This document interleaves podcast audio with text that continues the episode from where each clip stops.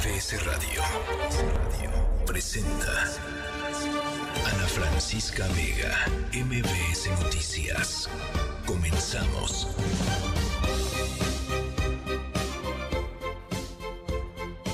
Seis de la tarde en punto.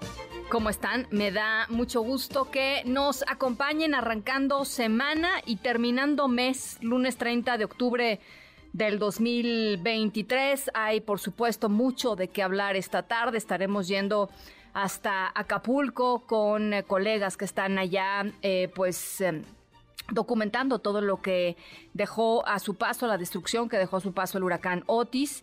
Em, hay pues un saldo todavía de 45 personas muertas y 47 desaparecidas por el paso de, Otis. Hay sin embargo pues em, testimonios, muchos testimonios de personas eh, allá en Acapulco que están eh, recolectando colegas nuestros que están por allá. Eh, en donde pues dicen hay lugares en donde ni siquiera ha llegado la autoridad para revisar si o no hay más personas muertas, hay muchos lugares deslavados, hay muchos lugares que se colapsaron, en fin, vamos a estar conversando sobre esto, vamos a hablar sobre los niños. Eh, UNICEF saca una cifra pues francamente muy impresionante. 300 mil niños podrían estar pues en riesgo después del huracán, después del huracán Otis allá en las costas de, Guerrero. Vamos a estar hablando también sobre el conflicto entre Israel y Gaza.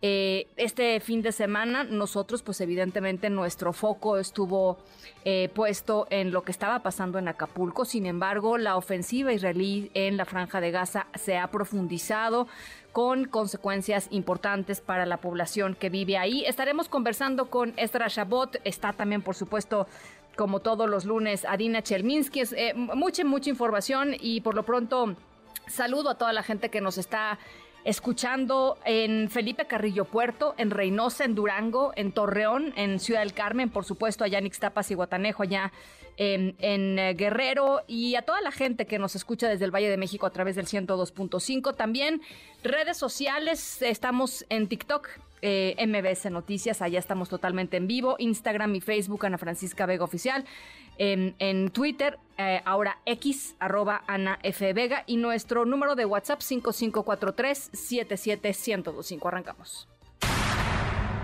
MBS Noticias informa. Bueno, estamos a cinco días ya de que el huracán Otis golpeó las costas de Acapulco. El número de personas fallecidas eh, aumenta a 45. Tres de estas personas son eh, ciudadanos de, otras, de otros países. Hay 47, oficialmente 47 personas desaparecidas. Em, hay eh, pues saldos importantes y, y cosas importantes que reportar. Eduardo Guzmán, te saludo con gusto hasta Acapulco Guerrero. ¿Qué es lo que has visto el día de hoy, Eduardo? Buenas tardes, Ana Francisca. Pues un poquito de esperanza de, de, toda esa vorágine de desastre que nos dejó Otis. Pues te comento que los trabajos por parte de los tres órdenes de gobierno continúan para tratar de restablecer y tratar de poner un poquito en pie a este destino de playa. En cuestiones carreteras, pues son 23 acciones de recuperación de vialidades en puntos de las carreteras del estado. Es una labor vital para que la ayuda llegue más rápido a este destino de playa. En cuanto al al agua potable, se dispusieron 21 pipas de agua con capacidad de 10 mil litros cada una, estas traídas por el gobierno del estado y operadas por Capace Guerrero, las cuales pues repartirán el vital líquido en las colonias de la periferia. Si te parece, escuchamos un poquito hablando a ese respecto a la gobernadora Evelyn Salgado Pineda repetimos, fueron daños, pues sí, económicos muy fuertes que lastiman al puerto, pero yo estoy segura de que nos vamos a levantar, que cada día estamos avanzando en algo, que poco a poco nos vamos a levantar. Eh, lo lamentable, pues son estas pérdidas eh, humanas, nuestras condolencias a todos los familiares de estas personas que lamentablemente eh, perdieron la vida como consecuencia de este inédito y terrible fenómeno meteorológico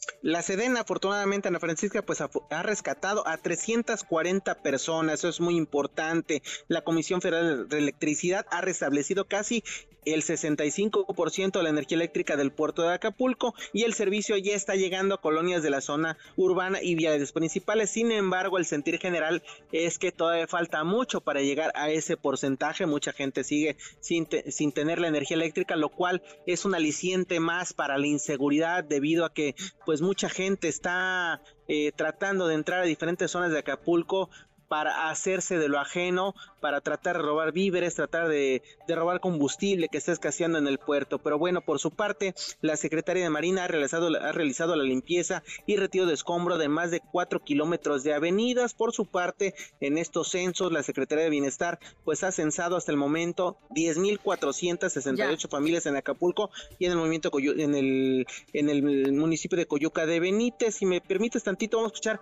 otro municipio que es este eh, desgarrador por parte de la señora Rosa Sánchez, que vino desde el estado de Baja California para conocer la situación de sus familiares aquí en el puerto de Acapulco después del impacto de Otis y que no sabía nada de ellos. Eh, me encuentro aquí, pues venía a ver a mi familia. Desgraciadamente me tocó este monstruo. Estoy muy triste de ver las escenas que yo tomé antes y ahora después. Ahora, ¿cómo quedó? El día de ayer yo fui hasta Pedregoso y vi la desolación tan grande que hay. Lo que me llama la atención y me duele es que no veo ayuda. No veo ayuda del gobierno de México. No, no la veo. Y en ese sentido, Francisca, es eh, más allá de los datos oficiales, es que mucha gente sigue sin tener la ayuda necesaria, sin tener agua potable, sin recibir siquiera una despensa, más allá de los datos que se pueden ver desde un helicóptero, desde una camioneta este, blindada. Y pues en el dato que ya adelantabas, el más catastrófico de todos, pues es que se han reportado 45 decesos y 47 personas que, para no decirlo tan feo, para no decir desaparecidas, les llaman no localizadas. Ahora, Hasta aquí el reporte, Ana Francisca. A ver, Eduardo, eh, el sentir de la gente, tú que has caminado algunas de las colonias eh, de, Acapulco, eh, ¿Cuál es el reclamo? ¿Cuál es el sentir? Porque a mí que me digan que han repartido 10 mil despensas, pues francamente no me dice demasiado con una población de un millón de personas. ¿Cómo, cómo ves tú las cosas? ¿Cómo las sientes? Yo las veo, de verdad, te lo digo con todo el sentir, que no se está haciendo lo suficiente. Hay muchas despensas este, que no se han repartido porque hay ahí todo un tema de falta de coordinación entre el gobierno estatal y el gobierno municipal. El gobierno estatal se refugia en la Marina, aquellos son los que repartan. El gobierno municipal quiere colaborar en repartir esas despensas y pues no le dan este eh, cabida para que lo hagan. En otro sentido, mucha gente no ni siquiera tiene para un bote de agua, está caminando las calles, asoleándose porque ya nos quedamos sin palmeras, nos quedamos sin árboles, todo lo voló, este es un tema, es un desierto Acapulco desafortunadamente y vemos mucha gente peregrinando para tratar de conseguir un bocado de comida. Esa es la realidad de Acapulco, la Francisca, no hay trabajo, no hay dinero, y, más allá de la reconstrucción de la zona de la costera Miguel Alemán, de los hoteles, en cualquier momento nos, cae otra lluvia y se termina de desmoronar Acapulco, es la verdad. Y no quiere ser un amarillista ni alterar la realidad, como dijo el presidente en la mañana. Es de verdad una catástrofe lo que vivimos en Acapulco. Ahora, el tema de la seguridad, me interesa mucho lo que, lo que decías, Eduardo. La gente está, eh, eh, está eh, reclamando que pues las noches son un verdadero infierno, que se tienen que quedar despiertos para cuidar lo, poco que les quedó y que frecuentemente ven a personas este, en camionetas este, pues encapuchados, ¿no? cubriéndose el rostro, viendo qué casas están vacías y qué no, para entrar a sacar lo que quede ahí. Sí, definitivamente, Ana Francisca, porque además, como ante la falta de energía eléctrica en gran parte de Acapulco, pues se están dando vuelo los amantes de lo ajeno. Eso es una, es una realidad. Sin embargo, hay también muchos ciudadanos valientes que han puesto barricadas, que forman guardias nocturnas para tratar de defenderse. Y en lo surrealista que nuestro México, que nuestro Guerrero, hay gente que se dedica a situaciones no tan delictivas y que dicen que están defendiendo el barrio, ¿no? Con AK-47, armas de alto calibre, para evitar estos saqueos, ¿no? Es una situación realmente fuera de lo habitual, fuera de lo normal, pero que desafortunadamente se están llevando a cabo porque hace falta mucha seguridad. O sea, un saqueo, una rapiña que se vivió en Acapulco de una forma brutal. Después de tres días, más o menos se trata de componer la cosa, pero ninguna tienda departamental, ninguna tienda de conveniencia va a surtir, va a surtir sus tiendas al corto plazo, porque de, todas formas se las van a volver a saquear porque no está llegando la ayuda. Bueno, pues verdaderamente desesperada la, eh, situación em, que, describes, Eduardo. Te agradezco mucho esta, esta cobertura. cuídate mucho y platicamos más adelante. Claro que sí, estaremos pendientes, Ana Francisca. Un saludo a todos. Muchísimas gracias. Eh, pues ahí están los números del gobierno versus lo que ven los reporteros, nuestros colegas en la, en la calle. No hay trabajo, no hay dinero, hay barricadas por las noches, hay eh, guardias nocturnas para que la gente no se entre a robar las cosas. En fin, ahí es, así, así, están, así está la situación allá en el puerto de Acapulco. Y la Asociación Mexicana de Instituciones de Seguros ya tiene un pequeño corte de caja o un primer corte de caja de lo que está sucediendo allá con Itlali Sainz, ¿cómo estás? Buenas tardes. Hola Ana, buenas tardes a ti también a nuestros amigos del auditorio. Así es, la Asociación Mexicana de Instituciones de Seguros informó que el 94.2% de los inmuebles en Acapulco no están asegurados. Indicó que de los 600 hoteles y condominios, así como 273.844 casas que resultaron dañadas por el impacto del huracán Otis, alrededor de 16.000 cuentan con una póliza de seguro de daños. También informó que alrededor de 20 mil vehículos son los que estarían asegurados en el puerto de Acapulco. Además, la AMIS dio a conocer que ya los ajustadores de las diferentes compañías de seguros se encuentran en la zona, ya se movilizaron para pues acelerar y evaluar los daños. La directora general de la AMIS, Normalicia Rosas, afirmó que el sector se encuentra preparado, sólido, solvente y confiable para hacer frente a sus obligaciones con los asegurados, pues actualmente triplica el monto de capital requerido por la ley. La AMIS también reconoce que el huracán Otis se convirtió en el fenómeno hidrometeorológico con mayor intensidad que haya azotado Guerrero al alcanzar la categoría 5. Y bueno, de acuerdo con los registros de la AMIS, Paulín cubrió alrededor de 1.766 millones de pesos eh, de bienes asegurados cuando azotó las costas de Guerrero en 1997.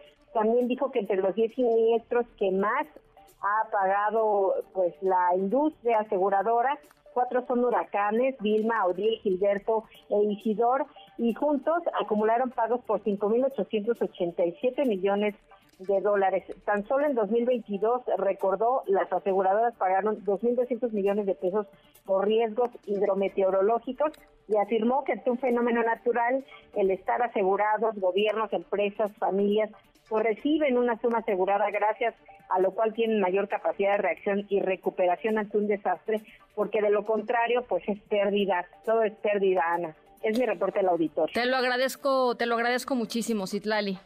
Gracias, buenas tardes. Muy, muy buenas tardes, las seis con eh, 18. Tenemos eh, ahora en la línea telefónica eh, a mm, Catalina Gómez, jefa de política social de UNICEF México. UNICEF México ha dado también un eh, corte de caja inicial en el sentido de las niñas, niños, las infancias que en el puerto de Acapulco y en zonas devastadas por Otis podrían verse afectadas. Están siendo ya afectados. Catalina, muchas gracias por platicar con nosotros esta tarde.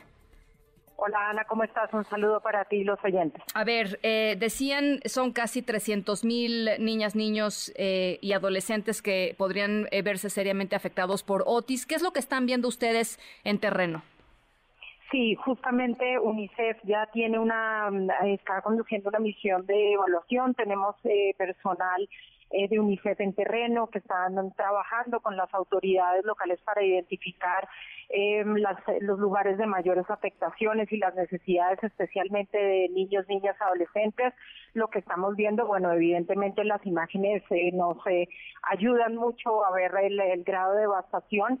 Sin embargo, muy específicamente para las necesidades de niños, niñas, adolescentes vemos eh, la falta de acceso de, agua potable, de eh, comida y alimentos eh, adecuados, eh, esto especialmente es importante para que no, no se desarrollen cuadros ya de o de desnutrición o de afectación o de deshidratación Lo otro que, que estamos viendo es el tema del estancamiento de aguas, que hay que tener cuidado con el, los, el, agua que, que, consumen niños y niñas para evitar que se desarrollen enfermedades propias de, de esta situación.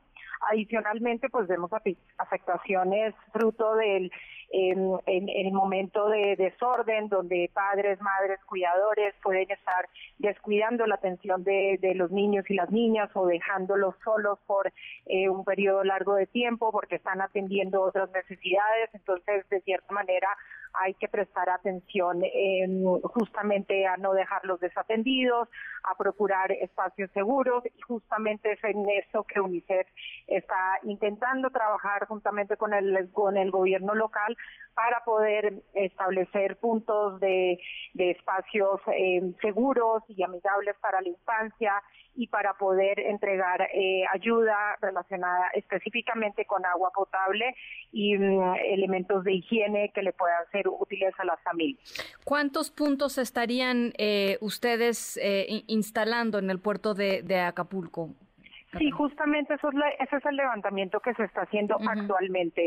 eh, dadas las dificultades en el acceso, en eh, llegar, digamos, a los puntos más, eh, más afectados, entonces justamente no tenemos todavía ese, ese número exacto, pero ese es el levantamiento que se está haciendo actualmente para definir los lugares donde se pueda prestar esta atención de manera oportuna y de manera segura.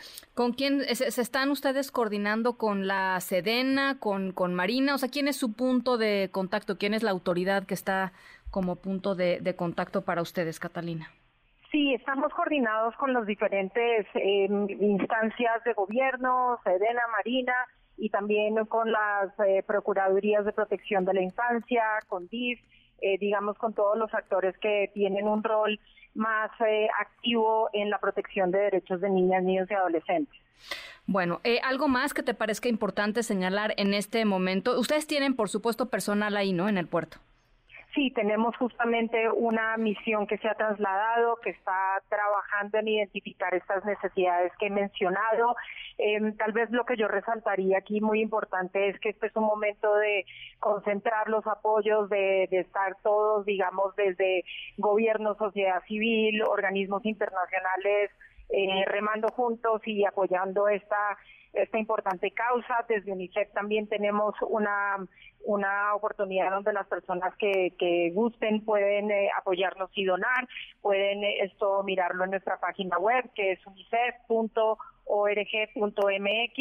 y allí es donde se puede dar toda la información ya más específica de las acciones concretas de, de UNICEF en terreno y invitamos a, todos aquellos que quieran apoyar esta labor para, para extender los apoyos muy específicamente para la protección de niños, niñas, adolescentes afectados. Bueno, pues ahí está. Ojalá podamos eh, conversar contigo, si te parece, en unos días más para eh, ir siguiendo paso a paso qué es lo que están haciendo y cómo están viendo las cosas en terreno, cómo están viendo eh, la situación de, de todos estos pues, 300 mil, aproximadamente 300 mil niñas, niños y adolescentes, que hay que decirlo, Catalina, si no se actúa rápido, pues esto puede ser una verdadera crisis muy pronto. Sin ser alarmista, pues, ¿no? Eso es justamente lo que queremos alertar. Eh, evidentemente estamos viendo los esfuerzos cómo van avanzando, pero sí es muy importante que cualquier acción eh, se priorice, que se haga bien, que se haga coordinada y que se lleguen justamente a las familias que más lo necesitan. En la medida que se puedan prevenir situaciones eh, peores, pues es mucho mejor. ¿Esto a qué me refiero? Digamos, de, casos de desnutrición, de, deshidratación, de mm, niños y niñas que no tengan una adecuada atención médica en caso lo necesiten. Todas estas acciones hay que actuar rápidamente. Bueno, pues ahí está eh, Catalina Gómez, jefa de Política Social de UNICEF México. Gracias por conversar esta tarde con nosotros. Muchas gracias, Ana. Un saludo. Un abrazo, un abrazo. Y eh, una de las estampas que nos ha dejado estos días, estos cinco días, eh, una estampa de esperanza, es eh, pues esta imagen que ha recorrido eh, medios de comunicación y redes sociales, en donde se observa a una mujer policía de la Ciudad de México que está amamantando a un bebé, a un bebé allá en Acapulco, de acuerdo con los reportes de prensa. Este bebito llevaba pues varias horas sin, sin probar alimento, varias horas sin comer, y eh, la oficial Arisbet Dionisio Ambrosio, elemento del agrupamiento Fuerza de Tareas Zorros de la Secretaría de Seguridad Ciudadana de aquí de la Ciudad de México, eh, se ofreció con la mamá de este chiquito para, para amamantarlo. Ella tiene un bebé aquí en la Ciudad de México eh, y fue para ayudar en las labores de, ayuda ya en, en, el puerto de Acapulco y ella está con nosotros en la línea telefónica oficial. Gracias por regalarnos estos minutos y sobre todo este testimonio. Hola, muchas gracias. No, gracias a, ustedes. Eh, eh, eh, platícanos un poquito, oficial, cómo es que se dio este, este momento. Em, pues ¿Qué pasó? al estar realizando actividades propias de búsqueda y rescate, nosotros nos entrevistamos con las personas para ver de la manera que les podamos brindar un servicio que les pueda facilitar más su estancia aquí. Eh, al estar entrevistándome con, con unas personas, escucho el llanto de, pues ahora sí que el bebé que está llorando. eh, continúo con, con la plática con los vecinos de, de ahí y al término de sigo escuchando que este bebé sigue llorando. Después me, me llamó mucha atención y me con las personas y les la verdad es que me, me enfoqué más, más a preguntar de entender que pues si estaba un poco inquieto y la señora me dijo que sí, que posiblemente tenía hambre. Sí. Entonces, pues lo que salió de mí es decir, si me lo permiten, yo me estoy amamantando, este, tengo a mi bebé y le puedo dar un poco de leche. Sí. Y pues la señora eh, me dijo, no, sí, dice, pues si tiene un poco de leche, dice, sí, adelante. Ya me entregó y pues fue el momento en el que en el que el pequeño pues sí tomó, tomó y aceptó muy rápido el pecho. ¿Cómo, ¿Cómo fue para ti, este, para, para las mamás, el llanto de un bebé, pues es casi como, pues, señal de, de auxilio, ¿no? Uno, uno responde casi instintivamente, eh, eh, Arisbet, permíteme eh, llamarte de esta manera. Eh, ¿fue, ¿Fue eso? O sea, fue una sensación como de tengo que hacerlo, pues, ¿no? Esto, me, me están llamando. Sí, claro.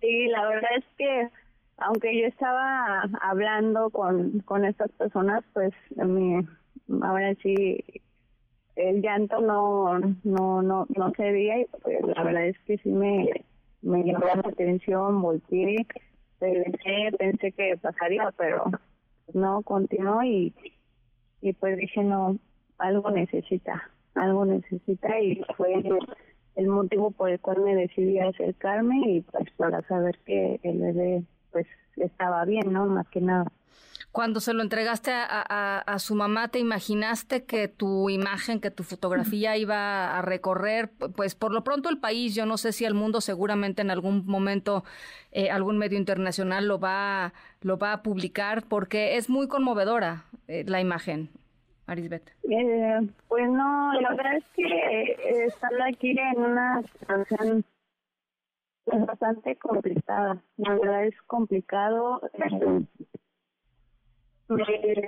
simplemente ustedes la ahora sí que la misión que, que tengo es ayudar y ayudar nada más no y es lo que se está haciendo prácticamente tú, tú, tienes se dio el momento sí. se dio el momento eh, lo pude hacer, pude ayudar al, al niño. Al bebé. Tú tienes a tu bebito aquí en México, tú tienes a tu bebito aquí en la Ciudad de México, tú todavía estás en el puerto de Acapulco y tienes a tu bebé acá. Sí, sí, todavía estamos este, con las labores. Eh, pues ahora sí en las partes altas, que es donde hay también mayor afectación estamos apoyando para, para el escombro, para liberar este, las calles.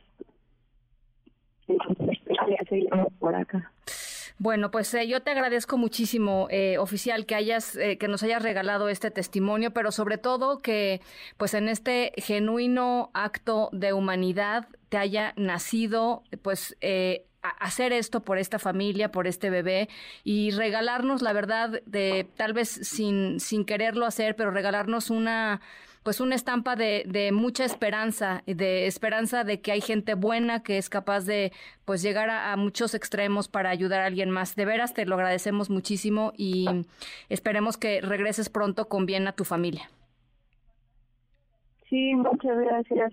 Pues, estamos para servir y pues me quedo con la satisfacción de que el niño se quedó un poco más más tranquilo. Bueno, pues ahí está. Muchísimas gracias. Ella es Arisbet Dionisio, eh, policía del agrupamiento de Fuerza de Tareas Zorros de la Secretaría de Seguridad Ciudadana. Eh, y ya me está diciendo aquí el equipo, no, no, esto ya pues este, trascendió a prensa internacional. Efectivamente hay varias notas ya de la prensa internacional reportando eh, el, acto de Arisbet Dionisio frente a este bebito que estaba, que estaba hambriento. Así es que bueno, pues ahí está, a las seis de la tarde con 25 minutos. Ana Francisca Vega, NMBS Noticias. Vete ya, si no encuentras motivos para seguir conmigo, para que continuar. Es mejor terminar como amigos que ser como enemigos, esperando atacar. Vete si no sientes que mi boca te provoca sensaciones cuando ronda por tus labios. Vete si tu cuerpo no se excita cuando. Bueno, arrancamos la historia sonora de hoy que está. Caray. Eh, a mí me hizo, a mí la verdad me hizo reír. Eh, y vaya que nos hace falta pues un poquito de sentido del humor. Arrancamos con Vete ya de Valentina Elizalde, no porque vayamos a hablar de Valentina Elizalde ni de la música banda, sino eh, de algo distinto, pero que tiene que ver con este tema de vete ya, vete ya, ¿no? Eh, pasó en Italia, pasó en Italia. Eh, solo que el gallo de oro, o sea, Valentín Elizalde, lo decía en su canción por cuestiones de desamor, el protagonista de nuestra historia sonora de hoy lo hace más bien porque está hasta la coronilla. O sea, hasta acá, como dicen por ahí. Estoy hasta acá, ¿no? ¿Qué tal cuando la mamá dice, estoy hasta acá, ¿no? Y decías, no, ya le voy a bajar porque hasta hasta acá, ¿no? La mamá. Bueno, algo así parecido, algo así parecido. Eh, hartazgo es la palabra de la historia sonora de hoy. Las 6 con 26, pausa, regresamos con más. Vete si no sientes que mi boca te provoca sensaciones cuando ronda por tus labios. Vete si tu cuerpo no se excita cuando en forma de caricia. En un momento regresamos.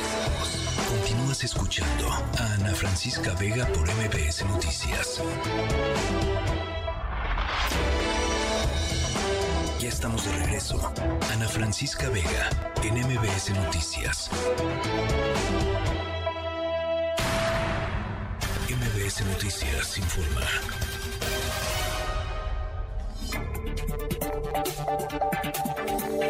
Tarde con 31 minutos. Eh, regresaron hoy a sus actividades después de 12 días de paro de labores eh, los empleados del Poder Judicial de la Federación y además de que regresaron, también interpusieron el primer juicio de amparo colectivo en contra de lo que decidió, de lo que quería el presidente López Obrador y lo que decidió su mayoría en el Congreso y el Senado, que es la extinción de eh, sus fideicomisos. Alberto Zamora, ¿cómo estás? Muy buenas tardes. ¿Qué tal, Ana Francisca? Muy buenas tardes. Así es, trabajadores del Poder Judicial eh, de la Federación ya retomaron sus actividades luego de este paro al que habían convocado en protesta por la eliminación de 13 fideicomisos que pues afectarán sus prestaciones y también sus derechos laborales. Esta semana solamente se va a laborar los días lunes y martes debido a que se declararon como días inhábiles miércoles, jueves y viernes. Tras la jornada de protestas y el paro de actividades, los trabajadores comenzaron con la estrategia jurídica para frenar la eliminación de los fideicomisos. Este día un grupo de empleados y jubilados promovió el primer amparo colectivo contra la reforma legal que aprobó el Congreso de la Unión. Patricia Guayo, secretaria de un tribunal colegiado en materia laboral y quien ha encabezado a los trabajadores, dijo que además del personal sindicalizado, los trabajadores de confianza, así como jueces y magistrados, también están recurriendo ya al amparo para impedir que se afecten sus derechos. Escuchemos. Sí, ellos aparte, como ellos no tienen ningún tipo de, de sindicato ni nada, pues ellos la, la, tienen que interponer de manera individual. Y sí, yo tengo conocimiento que a través del, del Colegio de Jueces y Magistrados ya están preparando también sus respectivas demandas. Por su parte, el Sindicato de Trabajadores del Poder Judicial de la Federación convocó a sus agremiados a volver a sus trincheras, así lo dijo, para reagruparse y reorganizarse a fin de continuar con la lucha en defensa del Poder Judicial y también de su independencia. Indicó este sindicato, este sindicato que es importante mantener la unidad porque la lucha será larga sin que se pierda, dijo, la convicción de defender los derechos laborales y desde luego incluye el tema de la estabilidad en el empleo.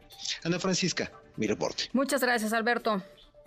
Gracias, buenas tardes. Muy buenas tardes, las seis con treinta y cuatro. Eh, hoy publica el diario El Financiero una eh, encuesta, un estudio sobre el manejo del gobierno del presidente López Obrador frente al huracán Otis, que está, eh, al menos en este primer corte de caja, algunas de las entrevistas se hicieron antes, ¿no? Las entrevistas de esta encuesta se hicieron antes y otras se hicieron después de que pasó ya el huracán Otis. en un primer corte de caja de lo que opina la gente sobre eh, pues las primeras horas de eh, acción del gobierno del presidente Andrés Manuel López Obrador. Alejandro Moreno, director de encuestas y estudios de opinión del financiero. Me da gusto saludarte como siempre, Alejandro. Igualmente, Ana Francisca, siempre un gusto saludarte, gracias. ¿Cómo lo están comenzando, cómo lo están comenzando a medir? Mira, como tú bien mencionas, y, y creo que sí es necesario aclararlo, generalmente vamos midiendo la aprobación al presidente a lo largo del mes. Claro. Tenemos temas y en este caso ya se había hecho buena parte de la encuesta, incluso eh, se hace una, un componente en vivienda cara a cara, el telefónico usual que traemos, y complementamos con una muestra telefónica del fin de semana para evaluar, que la ciudadanía evalúe, pues lo que está sucediendo en torno a la reacción a la emergencia del huracán Otis y mira, creo que hay claroscuros. La, la pregunta principal de la encuesta es la aprobación, 56%, dos puntos menos que en septiembre. Se mantiene, digamos, es una variación dentro del margen de error. Hay quienes dicen que baja, pues ahí ya es una cuestión de interpretación, el dato está allí. Pero la reacción de la opinión pública al manejo de la crisis por el huracán tiene, como dije, varios claroscuros. Primero, divide opinión. En general, cómo está tratando el gobierno la situación de emergencia. 39% nos dijo muy bien o bien, la mayoría de ellos, como te imaginarás, simpatizantes de Morena. Sí. 37% mal o muy mal. Y pues por supuesto que es una división de opiniones no mayoritaria, no hay un punto de vista mayoritario, está dividido pero lo que sí es mayoritario fue la, la, posible prevención que se pudo hacer cuando preguntamos cómo califican las medidas de prevención antes de que golpeara el huracán, cosa que ha sido muy controvertida en los días previos. 51%, una mayoría lo califica mal o muy mal al gobierno, 28% bien o muy bien, 51-28 estamos hablando, pues casi 2 a 1 negativo, es decir, aquí hay un balance negativo y posterior ya en las acciones del gobierno para ayudar a la población, pues de nuevo tenemos una división de opiniones un poquito más favorable.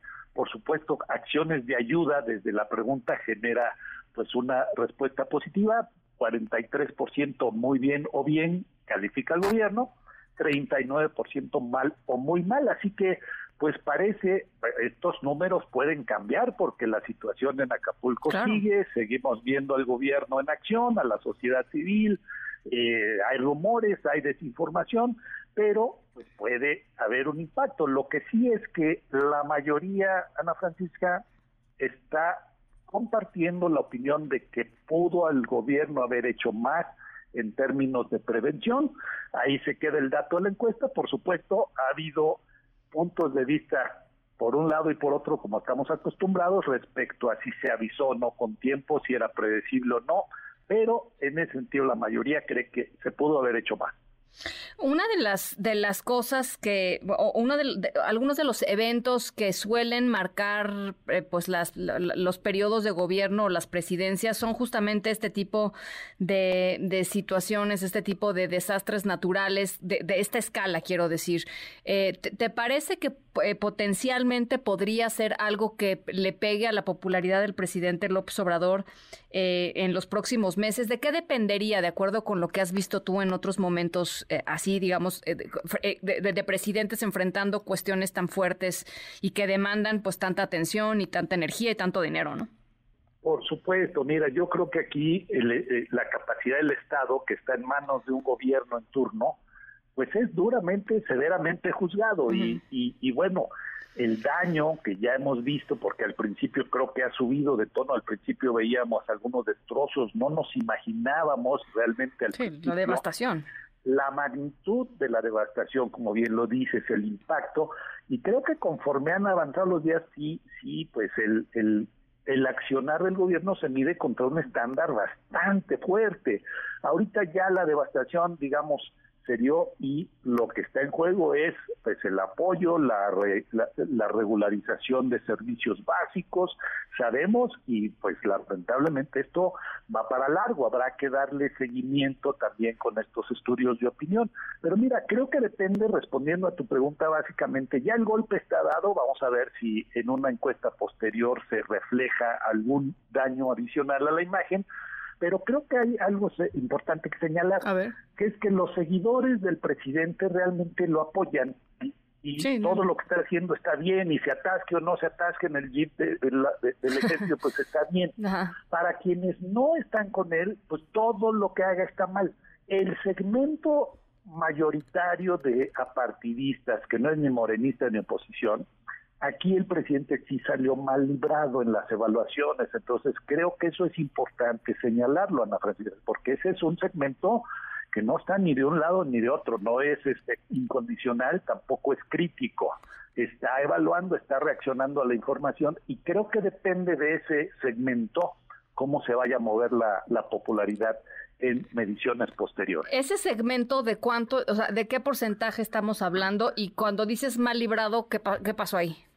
En, mira, en, el caso de Malibrado quiere decir que sí, generalmente es un segmento, por cierto, mayoritario, este, eh, eh, varía entre 50 y 55%, o sea, es la mayoría de, de, la ciudadanía, del electorado, como quieras verlo.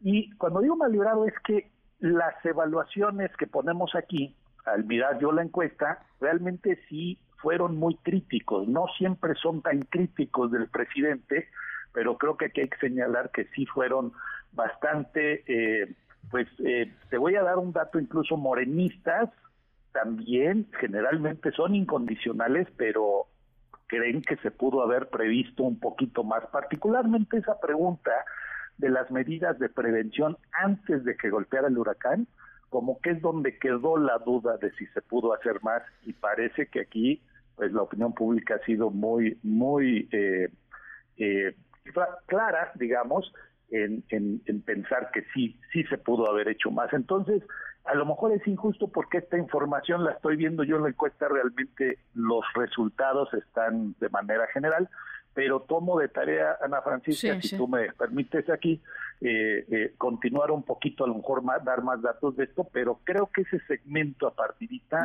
ahora sí fue bastante crítico. Es que es muy interesante lo que, lo que dices. Y finalmente, nada más, eh, una de las cosas que ustedes también ponen aquí al final de la, de la encuesta publicada hoy es el tema, dos de los grandes temas, que es corrupción por un lado y programas sociales por el otro. Eh, eh, bueno, corrupción, apoyos sociales, economía y seguridad pública. Eh, paradójicamente, los cuatro más o menos están relacionados con eh, cosas que se van a estar midiendo y, una lupa que va a estar puesta en el puerto de Acapulco y zonas devastadas por Otis en, en las próximas semanas y meses. O sea, ahí se van a poder mover quizá pues también los indicadores, ¿no? Mira, estos indicadores son a nivel nacional, por supuesto que si vemos en Guerrero, pues también la economía y la seguridad pública junto con la corrupción y apoyos sociales van a ser fundamentales. Ah, Yo creo que habrá que ver la posibilidad, pero ahorita, pues tú te imaginarás que encuestar en Guerrero va a ser muy difícil, incluso telefónico, porque no, pero yo creo que posteriormente también tomo de tarea esta idea, pero creo que habrá que darle seguimiento a nivel local, pues además de lo nacional. Entonces ya veremos, pero ciertamente se está hablando en muchos sentidos, quizás haya mucha desinformación, no hay que negarlo, pero la posibilidad de que las los apoyos de la sociedad civil lleguen o no lleguen a su destino. Y aquí en la encuesta vemos, aunándolo a lo que dices, que sí hay una amplia, no es total, no es completa, pero hay una amplia disposición a ayudar. Por lo menos en esta primera encuesta, 16% nos dijo, yo ya envié alimentos o apoyos, 35% pienso hacerlo, 47 no, no voy a ayudar. Estamos hablando de un 51%, la mitad de la población que dice, a ver, yo en lo que pueda voy a ayudar. La información o desinformación de estos días es, llegará, no llegará, y eso puede impactar, pero claro que hay una solidaridad de los de la sociedad mexicana hacia este tipo de situaciones. Entonces, lo que mencionas, habrá que darle seguimiento a ver si efectivamente esta ayuda pues está llegando a quienes lo necesitan, ¿no? Pues interesantísimo este primer eh, corte de caja, cinco días después del huracán, es que de verdad es muy impactante que se hayan logrado hacer estas otras 400 entrevistas eh, y, por supuesto estaremos eh, muy atentos viendo lo, lo que vayas publicando en las próximas semanas. Por lo pronto, muchas gracias Alejandro. Muchas gracias, un abrazo. Un abrazo, las seis con 44 y nada más rápidamente decir, eh, el tema de los programas sociales y medirlo localmente no es trivial, porque una de las cosas que dijo el presidente López Obrador es que ahora iba a haber mucho trabajo para los jóvenes, para los jóvenes construyendo el futuro en labores de limpieza. Entonces, eh, pues a barrer, a levantar escombros, a, eh, como parte, digamos, del programa Jóvenes Construyendo el Futuro. Eso fue lo que dijo el presidente del observador hoy, que por cierto, em, rompió récord, ¿no? Rompió récord del presidente del observador en su mañanera más larga, porque no había más que hacer, más que hablar, ¿no? Tres horas y qué? Tres horas, más de tres horas y media habló el presidente del observador el día el día de hoy. Eh, no, no, no fue a Acapulco, él dice que no va a ir a Acapulco porque tres horas con 35 minutos, para ser precisos, gracias. Em, no va a ir a Acapulco porque no quiere distraer las tareas, entonces pues él está eh, por acá, en la Ciudad de México y haciendo sus cosas. Em, em, el otro día fue a, el Estado de México, ¿no? Siguió con su, con su, gira, con sus rutinas, etcétera, porque pues Mientras más invisibilice lo que está pasando en, el puerto de Acapulco, mejor para él. En fin, así están las cosas. Eh, y así está siendo también reflejado en los números que nos presentó eh, Alejandro Moreno en el financiero. Vamos a seguir en el tema. Las 6 con 45. Ana Francisca Vega, NMBS Noticias.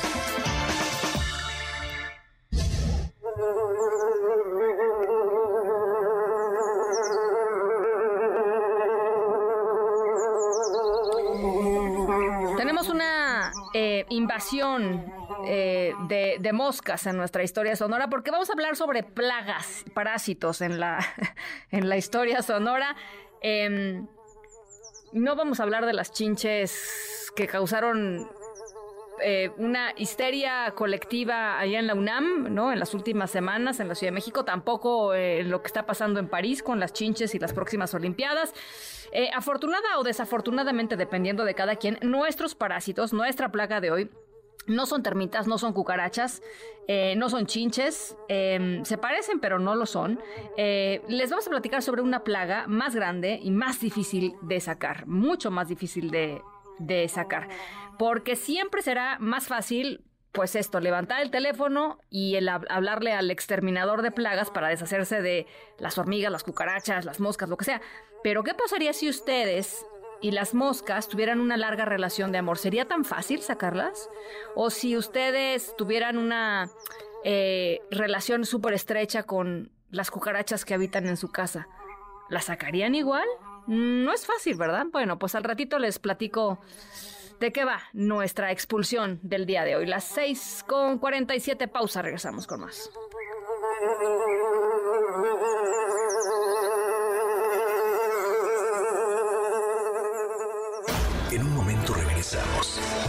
Continúas escuchando a Ana Francisca Vega por MBS Noticias.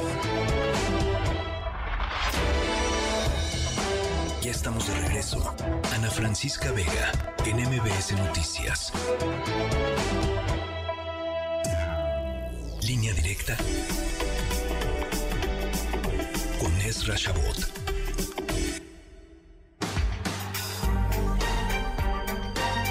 Mi querido Ezra, cinco días de Otis en Acapulco. El presidente dice que no nos fue tan mal. Ezra. Hola Ana Francisca, buenas tardes. De verdad que si no fuera trágico sería cómico, dirían algunos. Y mira, se trata básicamente de un país, el nuestro, en donde ciertas instituciones antes de este gobierno funcionaban mal, mal que bien, tenían cierta capacidad de acción. Pero cuando tú desmantelas prácticamente todo el aparato de, de gobierno y lo concentras en una sola persona y concentras el presupuesto de ayuda a lo que sea, no solamente el presupuesto, lo que sea lo concentras para evitar que otros puedan tomar decisiones, bueno, pues te puede funcionar como un mecanismo de control político, sin duda alguna pero cuando se te presenta una situación de esta naturaleza, una catástrofe, pues ahí es donde te muestras como totalmente incapaz de controlar una situación así. Y creo que esto es, esto es importante hacerlo, hacerlo notar. Eh, más allá de, de los desfiguros de López Obrador en carreteras, en, ahí atascado, etcétera, que hablan también del nivel de improvisación. Lo cierto es que eh, esto es una demostración clara de lo que representa un verdadero fracaso y que le eche la culpa a los medios. Nos va a acusar que sí, que se trata que somos los que eh, estamos en, su contra, que somos sus adversarios. Pero la verdad es que eh, ahora y, anteriormente la capacidad de crítica de una sociedad eh, rebasaba por mucho lo que es el proyecto propio de una sola persona.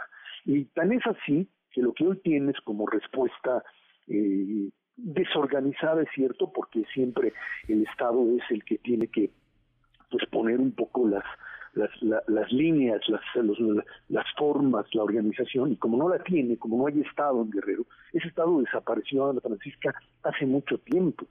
Eh, un Estado prácticamente copado por el crimen organizado, con una gobernadora que no, no, no entiende absolutamente nada, que fue puesta ahí porque pues su papá no podía ser candidato y que bueno pues más o menos están al mismo nivel te lleva a una situación de esta naturaleza. Hoy tienes una sociedad civil que se abalanza sobre Acapulco, sobre Acapulco, sobre Guerrero, que intenta eh, establecer lo que serían mecanismos de eh, apoyo y que eh, es muy difícil ante una catástrofe de esta naturaleza porque el puerto desapareció no es un problema solo de ir a rescatar a alguien, no es el problema del terremoto del 85 donde también se quedó paralizado el gobierno y la sociedad pues entró y había que reconstruir algo. Aquí hay que reconstruir todo, aquí hay que darle de comer a la gente porque no hay ninguna forma de aquí a tres, cuatro meses de que esta, eh, la, que la actividad mínima de turismo o incluso ya deja de turismo de, de algún tipo de, eh, forma de trabajo que les permita ganarse un sueldo, ganar un ingreso y poder empezar a, a funcionar. Vamos a ver, y eso va a suceder pues ahora sí que a las leyes del mercado, como venga el dinero y como venga la ayuda, eh, un Acapulco que tendrá que irse reconstruyendo, pero yo no, veo una planificación para la reconstrucción, yo veo a esfuerzos totalmente dispersos de la sociedad civil, si no puede, por supuesto, por su heterogeneidad, eh, pues ponerse de acuerdo y si vamos a hacer un, un proyecto interno. No son gobierno. No, no, no, no, no, no, están, no, este, están para apoyar, no, no están para, para determinar, para guiar, para crear la estrategia, para dividir cuadrantes, digo, lo que, o sea, lo, lo más lo más básico de todo, ¿no? Así es, tienes toda la razón. Y entonces tú vas a ver pues, que el que tiene seguro el, que, el que compró un seguro para su condominio, para su hotel, pues empezará a generar trabajo a partir de su propio modelo de reconstrucción.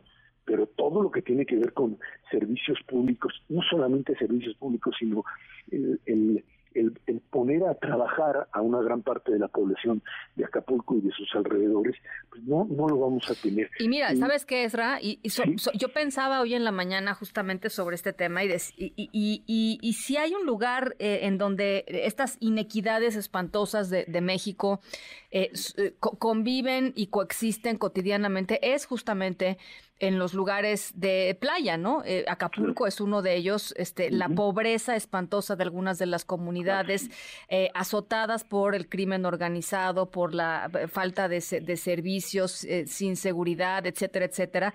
esto lo único que va a hacer es em, agrandar todavía más ese abismo inmenso entre, entre los que tienen mucho y los que no tienen nada, Ezra. O sea, es una cosa espantosa. Así es. Bueno, eso es lo que te pasa cuando vives en modelos de, desarrollo social como como como son eh, todo el modelo de playas de, nuestro país en donde pues ves grandes hoteles y, condominios de lujo no solo en Acapulco y lo ves en Los Cabos y lo ves en, en Mazatlán incluso eh, Iztapa por supuesto Cancún en donde eh, lo que tendría que ser una economía además que desde el turismo reforzara y pudiese expandirse hacia el resto del estado o de los estados como tal, termina por generar una riqueza que desparrama solamente en pues algunas migajas hacia una parte de, de, esos lugares. Es cierto, el turismo en México es la actividad y tú ves tú vas a los lugares de playa y te vas a encontrar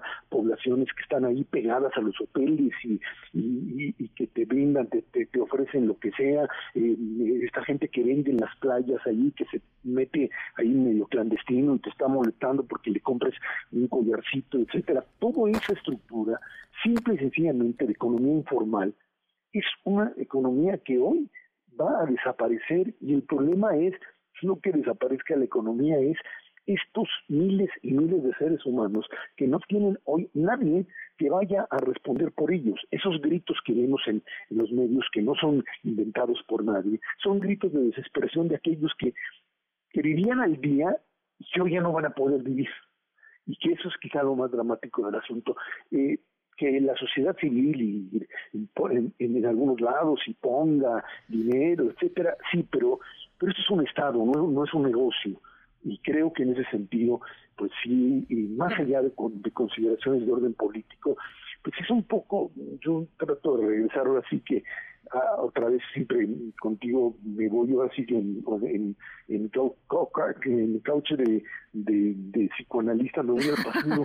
bueno, pues esto, esto, esto es el 85 eh, a la décima potencia. A la décima Yo potencia. recuerdo, se recuerda 85 bajar y tratar de ayudar y, militares eh, deteniéndote, no dejando de pasar por el mismo temor que tienen ahora que bueno, obviamente las condiciones del 85 y de ahora son, son totalmente diferentes, pero lo mismo, el temor a que se conozca la magnitud. Y bueno, el terremoto del 85 terminó siendo uno de los factores determinantes para el movimiento social y político del 88, de una sociedad que pues entendió que el monopolio de un solo partido o de una sola persona en este caso no, no, no funciona, no tiene capacidad de responder.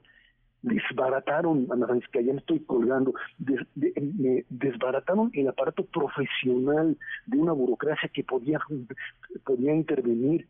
¿Qué Secretaría de Salud puede hoy pues pensar que pueda intervenir para evitar epidemias dentro de, lo que está ahí sucediendo. Bueno, eh, eso, Ezra, y la, y la otra parte es ¿qué gobierno puede sostener o qué, o qué autoridad puede sostener lo que se viene en términos de inseguridad? Y lo único que te queda pensar es que eh, pues ahí van a estar los militares muchísimo tiempo, porque no hay nada más.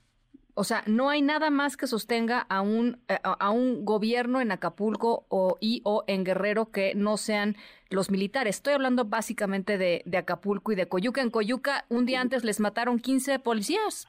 Sí, bueno, pues, pues ahí está el crimen organizado. A ver, ¿no te acuerdas de las escenas de la gobernadora sentada ahí con... De la alcaldesa, ¿no? De la alcaldesa, de, Chilpancingo. La alcaldesa de Chilpancingo, perdón. La gobernadora se sienta con otros, me imagino, pero... Eh, eh, eso es lo que sucede. Oiga, llegaste a un punto en donde, eh, por un lado, tú te creías que tenías el control sobre el crimen organizado. No, no. Y bueno, pues ahora ellos tienen el control porque lo que había de poquito de Estado desapareció. Desapareció. Entonces, ahí es donde tienen ellos el control y sí es una situación sumamente grave. Muy, muy ¿Qué efectos políticos puede llegar a tener? No lo sé. No lo sé, pero sí obviamente, eh, pues si no hay una intervención lo suficientemente eficiente, esto puede ser una bola de nieve que...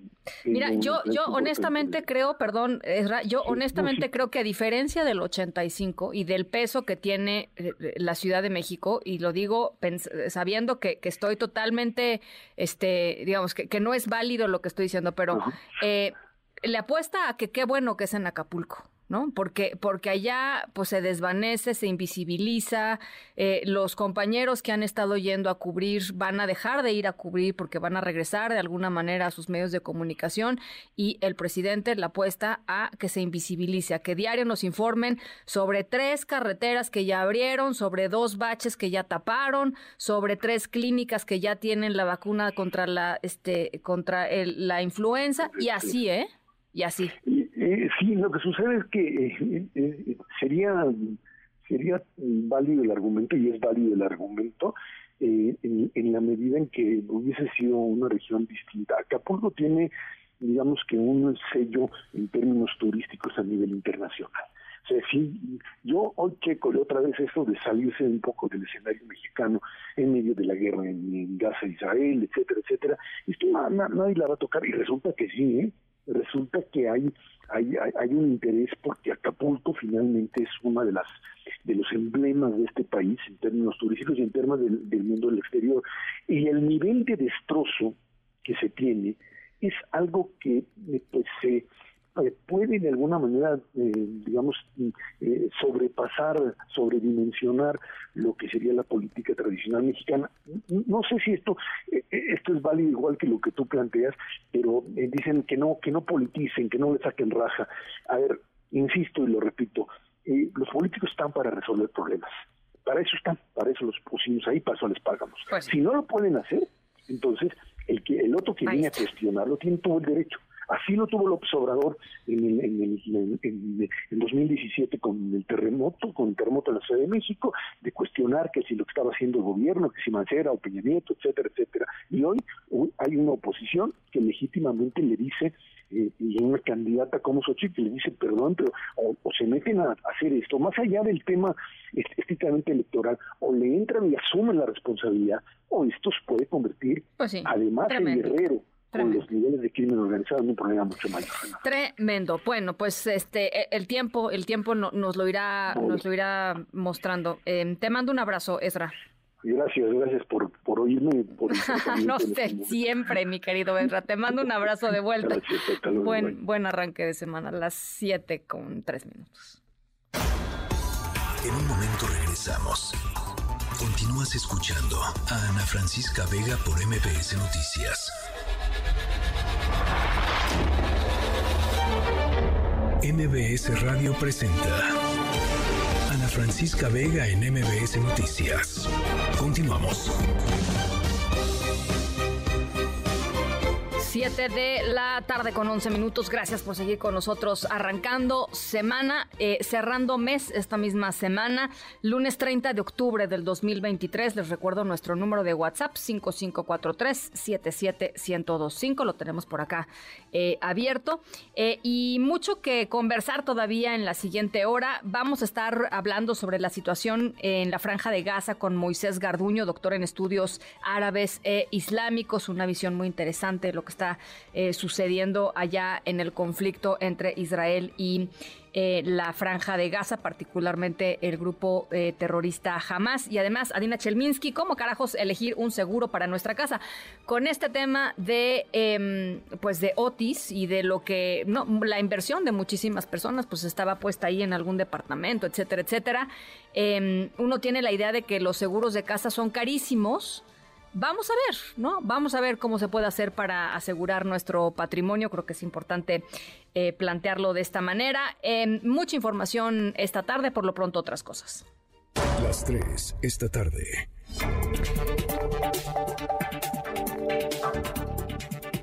Reabierto finalmente después de ocho meses de retraso y una falla que hoy implicó que saliera humo nuevamente, ¿no? De, las vías en uno de los, de los vagones. Fue reabierto el tramo de la línea 1 del metro de Pantitlán a Isabel la Católica, pero ahora se plantea el cierre de otro tramo. Adrián Jiménez, te saludo con mucho gusto. ¿Cómo estás? Buenas tardes. ¿Qué tal? Buenas tardes, Ana Francisca Auditorio. Efectivamente, pues ayer eh, fueron, digamos, las primeras pruebas. Se abrió unas horas este primer tramo de la línea 1 del metro que va de Pantitlán a Isabel la Católica. Y bueno, pues tras este retraso de varios meses en la entrega de esta obra, el gobierno de la Ciudad de México ahora está dialogando con la empresa CRRC para que los tiempos proyectados se cumplan y la segunda fase que va ahora de Valderas a Observatorio se entregue antes de que concluya la actual administración. Esta que estaba programada, pues para que ya también estuviera lista, se, tenía programada para el mes de agosto y bueno, pues ahora está en diálogo con esta empresa, dice el jefe de gobierno Martí Batres. Vamos a escucharlo. Eh, estamos trabajando con la empresa china CRRC. Obviamente hay un de nuestra parte una insistencia en que tengamos tiempos mucho más eh, apegados a, los tiempos proyectados para que antes de que termine esta administración esté terminado el tramo. Son menos estaciones. El primer tramo son 11 estaciones, aquí son 8 estaciones. Y por otra parte ya está toda la experiencia previa de la primera parte de la obra, eso nos va a ayudar. En conferencia de prensa, el mandatario capitalino descartó sanciones pese a que estas sí están establecidas en el contrato que se hizo con esta empresa de origen chino para, pues, eh, para este incumplimiento en los tiempos de entrega de los trabajos de la primera etapa de modernización de la línea 1. Es decir, pues dice, nada más hay diálogo, pero no habrá sanciones. Vamos a escucharlo nuevamente. Miren, más que sanciones, nosotros queremos que se dé el trabajo, que haya resultados y que se cumpla la ciudadanía. Lo más importante es tener eh, la línea 1 renovada. Este es un proceso inédito porque no se ha renovado ninguna línea y esta es la línea más antigua. Asimismo, Báteres Guadarrama confirmó que se llevan a cabo los preparativos para el cierre de Valderas a Observatorio, lo cual estiman puede llevarse 10 días y posteriormente, en un periodo aproximadamente de dos semanas, se cerrarían las tres estaciones de la línea 9 para iniciar con los trabajos de renivelación de las vías, esto en Pantitlán, Velódromo y Puebla, pero de la línea 9, la línea Café. El, el, jefe del Ejecutivo local agregó que opera pues sin mayores contratiempos este tramo modernizado de la línea 1 de Pantitlán a Isabela Católica. De acuerdo con el metro que hace unos momentos su director Guillermo Calderón ofreció una conferencia para hacer un primer corte del servicio ofrecido en esta línea 1, pues hubo dos incidentes. Uno ayer, donde pues se presentaba una pequeña llama en la estación Moctezuma, donde dice que se corrigió sin, sin cortar el servicio, y el día de hoy se cayeron unas unas muletas en la estación La Merced, lo que pues derivó en que sí se tuviera que eh, cortar el suministro eléctrico y eso eh, causó afectaciones en el tiempo de espera de los usuarios. Ana Francisca, la información que le Bien, muchas gracias Adrián. Oye, y nada más para tratar de cerrar el tema, o no sé si el metro ya cerró el tema, eh, la semana pasada con este accidente en las escaleras eh, de la línea naranja, me parece que era. ¿Qué pasó? Ya resultó que había sido un, de acuerdo con el metro, un usuario y ahí murió, ahí quedó ahí, ahí quedó ese asunto precisamente el día de hoy en esta conferencia. Ofrece hace un momento junto con el secretario de movilidad, pues no permiten que se hiciera una pregunta respecto fuera de este tema de lo de la reapertura de este tramo de la línea 1 y como bien lo señalas, eh, podemos, por ejemplo, ver escaleras eléctricas en Bellas Artes, en la línea 8, que llevan meses, meses cerradas, y en el caso de la línea 7, donde se registra este incidente, donde caen las personas y siete resultan lesionadas, pues también vemos a adultos mayores batallar en estas enormes eh, escaleras porque pues es la, línea más profunda que existe en la red de este sistema de transporte colectivo metro. Tremendo. Bueno, pues ahí está. Gracias, Adrián. Buenas tardes. Caray, no se pudo, no se pudo preguntar, pues no, no, ahorita estaban en otras cosas, en el festejo. El Frente Frío número 8 va a provocar heladas y temperaturas inferiores a los 5 grados centígrados en 13 estados de la República, lluvias torrenciales y muy fuertes en algunos, eh, en algunos estados, en algunas regiones. Alberto Zamora, ¿cómo estás? buenas tardes nuevamente. ¿Qué tal? Muy buenas tardes. Así es, el Servicio Meteorológico Nacional está alertando sobre las lluvias intensas a torrenciales, así como el evento del norte y el oleaje elevado que van a afectar a los estados de Tamaulipas, Veracruz, Tabasco, Campeche, Yucatán, Chiapas y Oaxaca, así como un marcado descenso de la temperatura en gran parte del territorio nacional. Se ofreció una conferencia que encabezó la coordinadora del Servicio Meteorológico, Alejandra Méndez. Ella destaca que estos fenómenos son resultado de la masa de aire ártico polar que acompaña al Frente Frío número 8 en combinación con los desprendimientos nubosos de la tormenta tropical Pilar que se encuentra muy cerca de las costas de El Salvador. Destacó que desde el lunes y hasta el jueves el frente frío generará descenso de temperatura en gran parte del país con temperaturas menores a cero grados en estados del norte, noreste, oriente y centro de la República Mexicana. Se estará registrando evento de norte prolongado que va a alcanzar, Ana Francisca, entre los 100 y 120 kilómetros por hora, oleaje elevado y formación de trombas marinas en Tamaulipas, Veracruz, Istmo y Golfo de Tehuantepec. También se espera un prolongado temporal de lluvias desde el lunes y hasta el jueves. Escuchemos.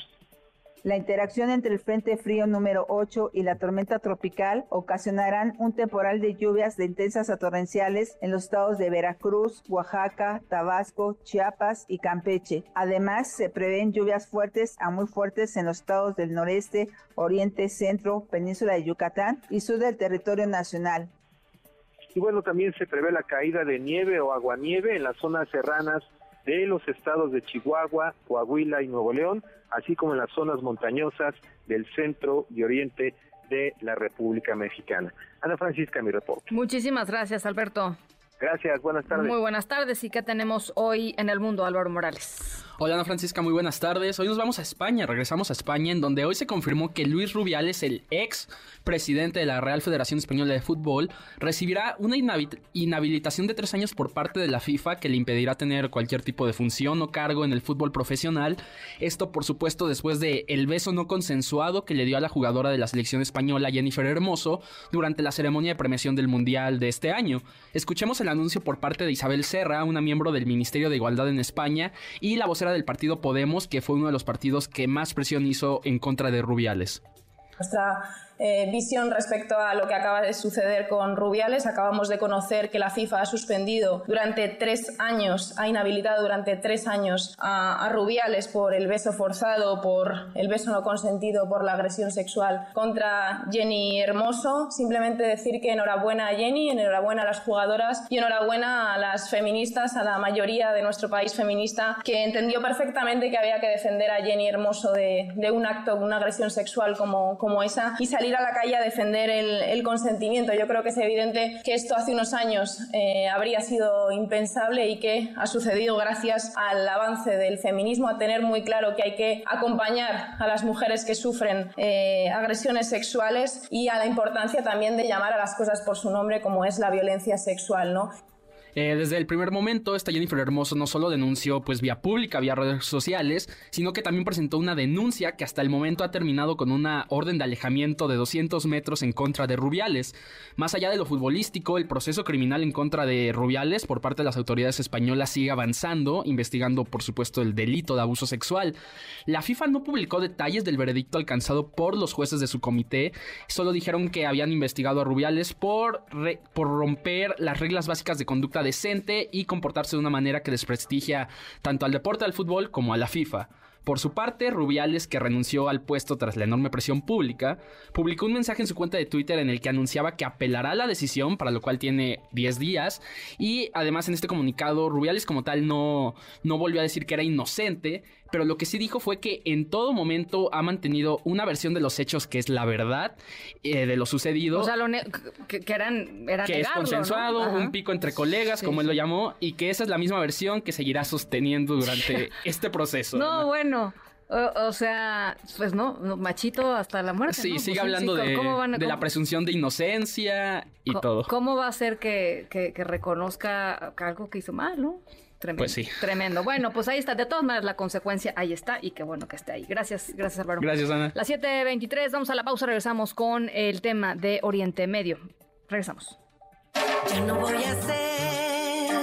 MBS con Ana Francisca Vega te lleva a los mejores eventos y tiene para ti. Ya no puedo estar sin que me quiera Dos pases dobles para Lilia Downs. Primero de noviembre a las 20.30 horas en el Auditorio Nacional. Tres pases dobles para Scream Park, el parque temático de terror más grande de Latinoamérica, en la explanada del Monumento a la Madre.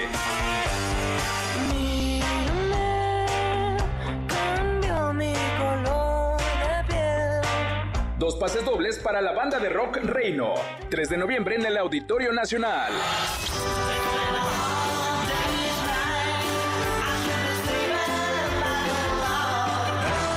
Pases dobles para The Beatles Symphonic Fantasy. Para el sábado 4 de noviembre a las 20 horas. Dos pases dobles para John Lennon Live. En el Teatro Metropolitano a las 19 Para ganar, dinos dos colaboradores de este espacio y llama al 55 5166 1025.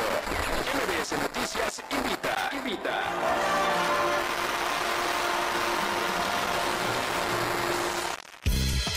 En MBS, noticias que ponen de buenas. El Hospital de Pediatría del Centro Médico Nacional Siglo XXI del IMSS garantizó la atención médica a pacientes que estaban internados en el Hospital General Regional Vicente Guerrero en Acapulco, que tuvieron que ser trasladados tras las afectaciones que dejó el huracán Otis. Hasta ahora suman 14 menores de edad que ya se encuentran hospitalizados y cuatro más que llegaron ayer domingo al área de admisión luego de ser trasladados vía aérea desde Acapulco. Con esto el hospital ha recibido 18 de los 40 traslados que el gobierno federal ha realizado desde Guerrero. El director general del Instituto Nacional de Antropología e Historia, Diego Prieto Hernández, señaló que todas las dependencias del sector de cultura federal están abocadas a fortalecer la solidaridad con las personas damnificadas de las costas de Guerrero. De ahí que el instituto habilitará temporalmente el Museo Histórico de Acapulco Fuerte San Diego como un centro de operaciones para favorecer la ayuda a la población afectada por el paso del huracán Otis. La Secretaría de Cultura Federal, a través de un equipo de especialistas del Instituto Nacional de Antropología e Historia, identificó y exploró una estructura circular en el Tigre Campeche, la cual data de la ocupación tardía de este antiguo asentamiento maya entre los años 1000 y 1200 y que pudo estar vinculada al culto de la deidad Cuculcán. Su localización se derivó de los trabajos del programa de mejoramiento de las zonas arqueológicas, dentro de los cuales se han habilitado 1530 metros de senderos interpretativos y renovado 49 cédulas, además de empezar la construcción de un centro de atención a visitantes.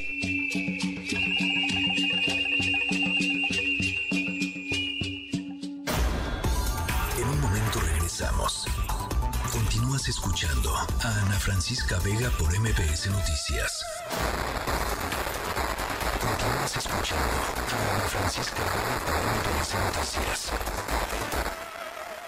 Just as the United States will not agree to a ceasefire after the bombing of Pearl Harbor or after the terrorist attack of 9-11, Israel will not agree to a cessation of hostilities. Así como Estados Unidos no aceptaría un alto al fuego tras el bombardeo en Pearl Harbor después del ataque terrorista del 11 de septiembre, Israel no aceptará un cese de hostilidades con Hamas después de los horribles ataques del 7 de octubre. Los llamados a un alto al fuego son llamados Israel para rendirse a Hamas, rendirse al terrorismo, rendirse a la barbarie. Eso no pasará. Damas y caballeros, la Biblia dice que hay un tiempo para la paz y un tiempo para la guerra. Este es un momento de guerra, una guerra por nuestro futuro. Es un momento para que todos decidan cuál es su posición. Israel se enfrentará a las fuerzas de la barbarie hasta la victoria.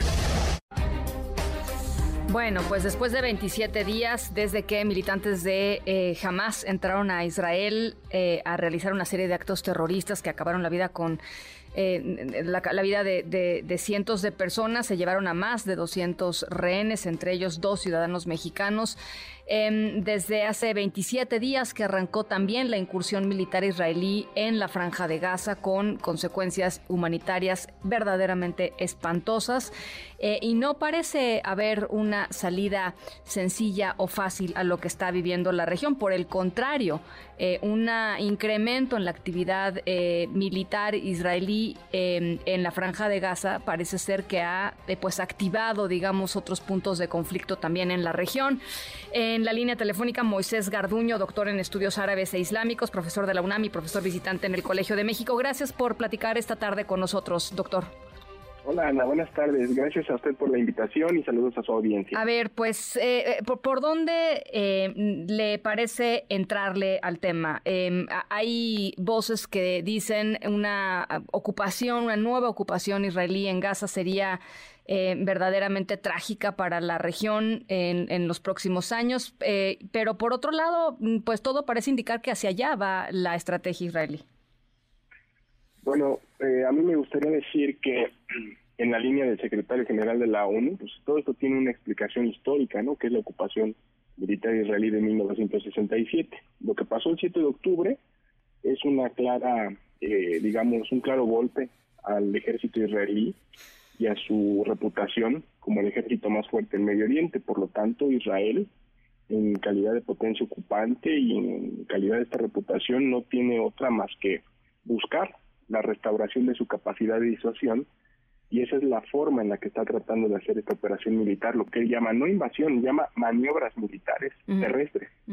Es distinto, es un- una, una estrategia de golpear y salir, golpear y salir, debido a que el terreno es, es muy difícil para un ejército como el israelí, cuya moral en estos momentos no es la mejor por la división que tiene al interior eh, Israel desde lo que pasó con la, el intento de la reforma judicial, ¿no? Entonces, eh, ese para mí es uno de los principales eh, elementos de análisis, ¿no? La búsqueda de la restauración de la capacidad de disuasión israelí frente al golpe de un grupo como Hamas, que, pues como se ha visto, eh, no se ha visto disminuido en términos de principales líderes o de la estructura, por lo que hemos visto una alta incidencia y baja de civiles, lo cual es repugnable ante el derecho internacional.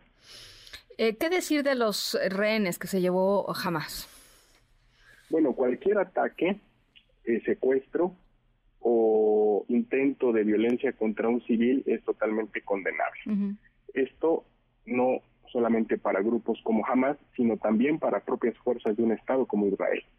Es decir, lo que hizo Hamas, que es condenable ante el derecho internacional, no justifica el uso desproporcionado de la fuerza que están teniendo las fuerzas de defensa israelíes en la franja de Gaza desde hace 26, 27 días. Es un uso eh, que incluso ha violado no solo resoluciones de Naciones Unidas, sino también el derecho humanitario. Eh, lamentablemente hemos visto eh, 26 periodistas, colegas tuyos, fallecidos en la franja de Gaza, personal de Naciones Unidas, incluso un llamamiento a la destitución del secretario general por contextualizar la ocupación eh, militar israelí y lo que sucedió el 7 de octubre con Hamas. Eh, evidentemente, eh, cualquier tipo de uso de este tipo de la fuerza debe ser condenable. Y a mí me sorprende que Estados Unidos, con un discurso de todo sobre la seguridad y por la seguridad, apoye a las fuerzas de defensa israelí con el, envío de pues este tipo de portaaviones y, y municiones, e incluso fuerzas especiales, que en lugar de llamar un cese al fuego y una negociación por el bien de esos rehenes y por el bien de la sociedad civil en Gaza, pues en lugar de eso está en contra de un cese al fuego, que es lo que necesitamos ahorita para parar la violencia. Ahora, el tema es, eh, y entendiendo el contexto que, que, que, que haces, el tema es c- cómo negocias con un grupo terrorista eh, que, es. ¿Cómo, ¿Cómo haces para negociar con un grupo así? Bueno, históricamente se ha visto intercambio de prisioneros a lo largo de la historia, desde 1987 que nació Hamas. No es el único grupo. Se ha hecho con Hezbollah, eh, entre Israel y Hezbollah. Y si queremos un ejemplo más concreto, veamos el acuerdo al que llegó Estados Unidos con los talibanes. Cuando Donald Trump era presidente y ante la salida después de 20 años de ocupación de lo que decían era un, un movimiento terrorista en Afganistán, Estados Unidos terminó sentándose en la mesa por el bien de la sociedad afgana, de la gente que estuvo atrapada 20 años entre la violencia de los talibanes y la ocupación militar estadounidense. O sea, un, diablo contra diablo en medio de la gente eh, en ese conflicto. Entonces, eh, tenemos la evidencia de que sean eh, los pragmáticos y los negociadores como Egipto, como Qatar, como Turquía, el propio Estados Unidos, han tenido la experiencia de negociar este tipo de crisis con éxito relativo en términos de que la situación sigue en el terreno prevaleciendo, que es la ocupación militar, pero esto ya llevamos 27 días y no se han podido dar este tipo de frutos en las negociaciones. Entonces no es la primera vez que se podría dar esto. Incluso jamás ha llamado a liberar a los prisioneros a cambio de prisioneros palestinos que se encuentran en las cárceles israelíes. Y es no solamente una necesidad, sino un claro, una clara ventana que se puede tomar negociar este tipo de cosas, porque es mejor este tipo de negociaciones que ver más bajas de civiles con lo que falte de tiempo. ¿Qué actores eh, serían, eh, vimos por ejemplo al gobierno de Qatar, que fue, por lo que nos contaron, eh, instrumental en la liberación de dos em, prisioneras eh, eh, estadounidenses que estaban en, Gaza, que habían sido secuestradas también el 7 de octubre, en el gobierno de Qatar. pero ¿qué actores jugarían un, papel pues de, este, de, esta, de esta naturaleza? porque sabemos que otros actores no juegan un papel de esta naturaleza. Irán, por ejemplo, este, no está buscando que el conflicto este, desescale, sino muy por el contrario. ¿Qué, actores verías eh, tú en ese sentido jugando un papel para llegar a un, acuerdo? ¿No está? No, se cortó la comunicación. Bueno, vamos a vamos a vamos a eh, regresar con él en un, en un segundito más. Por lo pronto nos vamos al sonoro, ¿les parece? Sí. Tenemos por ahí nuestro momento sonoro. Vamos con el sonoro. Eh, las 7 de la tarde con 35 minutos. Ana Francisca Vega, NMBS Noticias.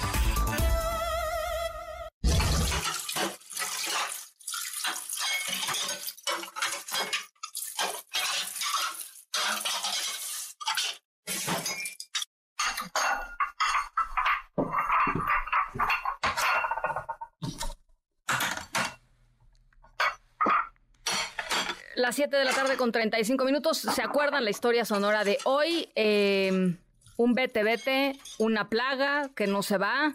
Eh, y yo les quiero hacer otra pregunta para ir completando la historia sonora. ¿Qué es lo que más odian de las tareas domésticas? O sea, que hay cosas que uno aguanta y otras cosas que de plano se salen de, del, pues de la paciencia de una persona. Eh, yo, por ejemplo, puedo lavar platos feliz de la vida, puedo tender cama, puedo hacer muchísimas cosas. Si hay algo que no soporto, es trapear.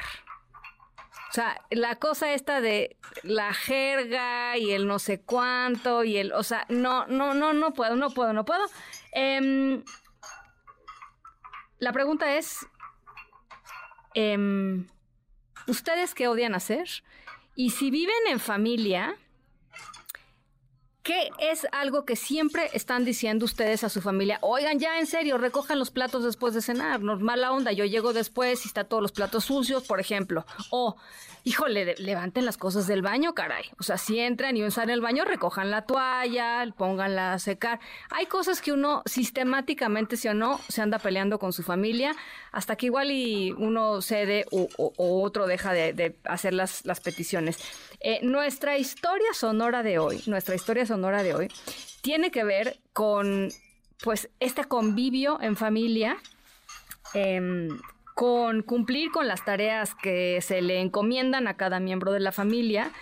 Eh, y nuestra protagonista, que en la historia sonora llevó las peleas de la casa a niveles altísimos y que además lo hizo en contra de las dos personas que menos lo esperaban en este mundo. ¿De qué se trata? Al ratito les voy platicando. Las 7 de la tarde con 37 minutos. Vamos a la pausa. Tenemos aquí algunas llamadas de una vez. dice por acá eh, Víctor, Víctor Castillo dice que odia lavar la ropa. Pues, no, no está tan mal, ¿no? Bueno, bueno, quién sabe. Eh, José Luis, muchísimas gracias. Dice aquí escuchándolos siempre. Muchísimas gracias por acá. Alejandro eh, dice, bonito inicio de semana después de quedar impactado por la devastación que dejó el huracán, la tristeza y la desolación se apoderan de uno, pero entre toda esa tristeza la imagen de Arisbet amamantando al bebé del puerto Eh, también la imagen de los estudiantes de Ayotzinapa yendo de voluntarios a remover escombros, de los militares y guardias nacionales regalando su propia comida a la gente que se ha quedado sin nada. Todas esas imágenes revitalizan y sacuden la desesperanza que quedó. Qué bonito eh, eh, estas acciones y estas imágenes sean que sean las que resuenen en lugar de la politiquería de la oposición y el presidente que se empeñan en sostener. Eh, Miguel Ángel Reyes por acá dice, no me gusta planchar. Híjole, plancha. A mí no me importa planchar, pero la verdad soy muy mala. O sea, le trato, pero así no, no. quedo a deberles, quedo a deberles con la plancha. Pero bueno, las 7 con 39, ahora sí, pausa y regresamos con más. En un momento regresamos. Continúas escuchando a Ana Francisca Vega por MBS Noticias.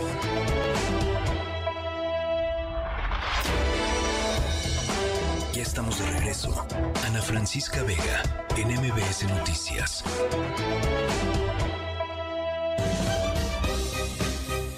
7 de la tarde con 42 minutos. Rápidamente una actualización del sistema de alerta sísmica por daños del huracán Otis. Eh, dice en, el sistema de alerta mexicano SASMEX que se recupera la posibilidad de alertar un sismo fuerte proveniente de Guerrero. Operan ya con normalidad 93 de los 96 sensores del sistema. Eh, es un resumen y avance técnico hasta las 6, hasta las 6 de la tarde de hoy, lunes 30 de octubre.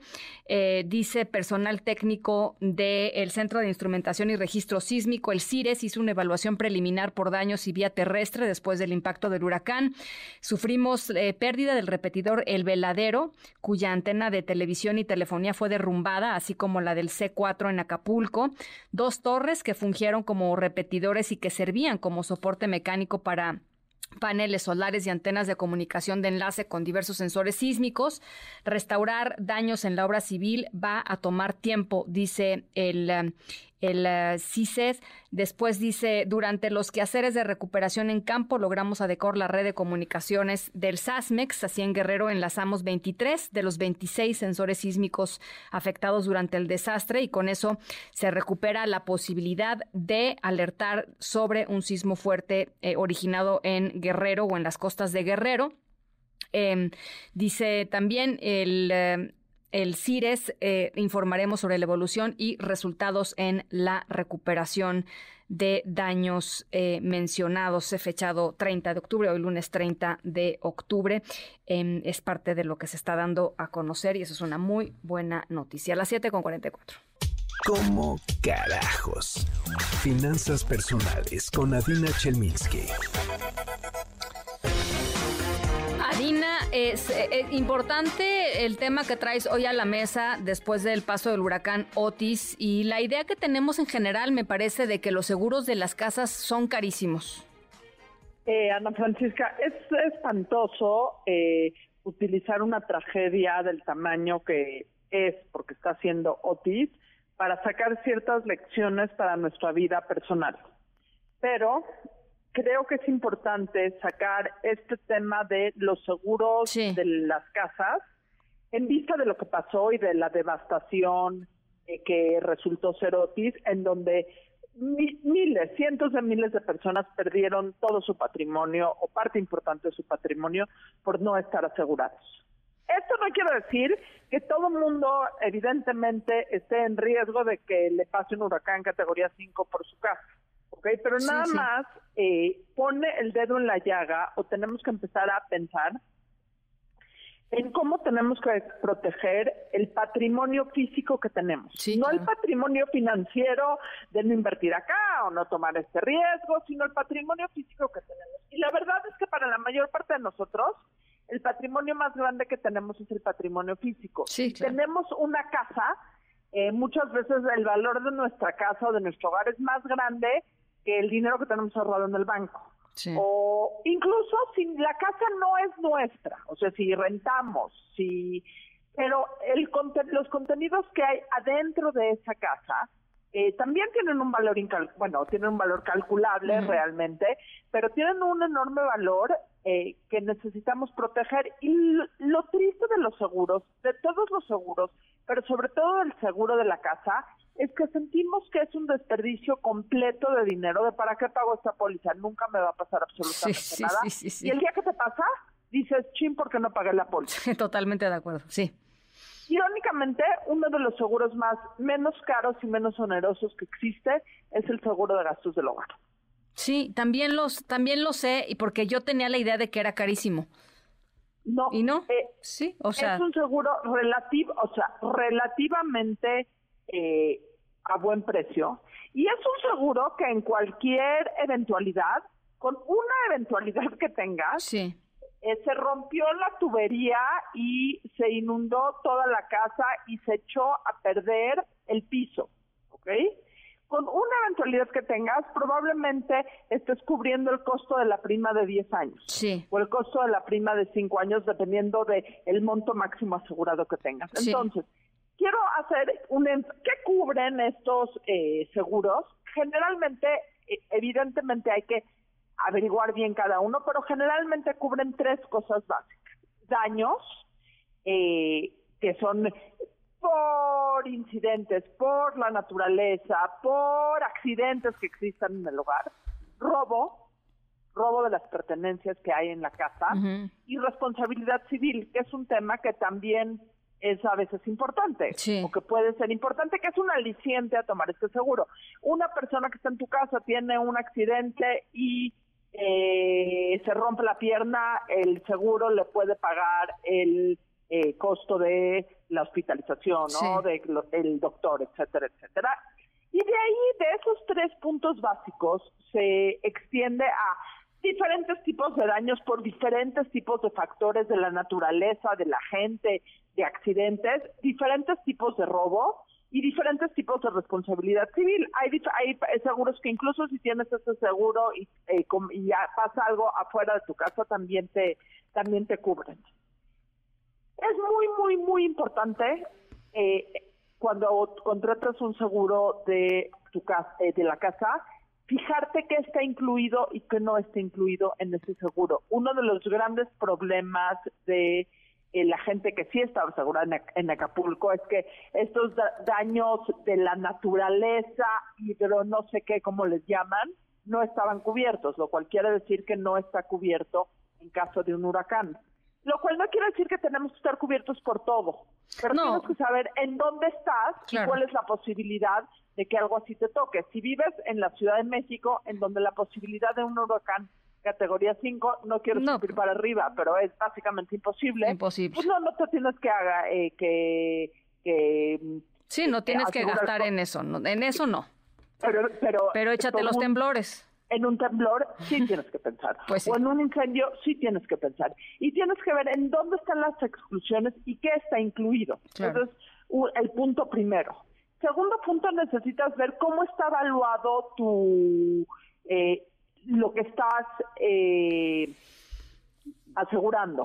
¿Cuál es el valor que tú le estás dando al bien? En caso de que algo llegue a pasar, ¿cómo te lo van a reponer?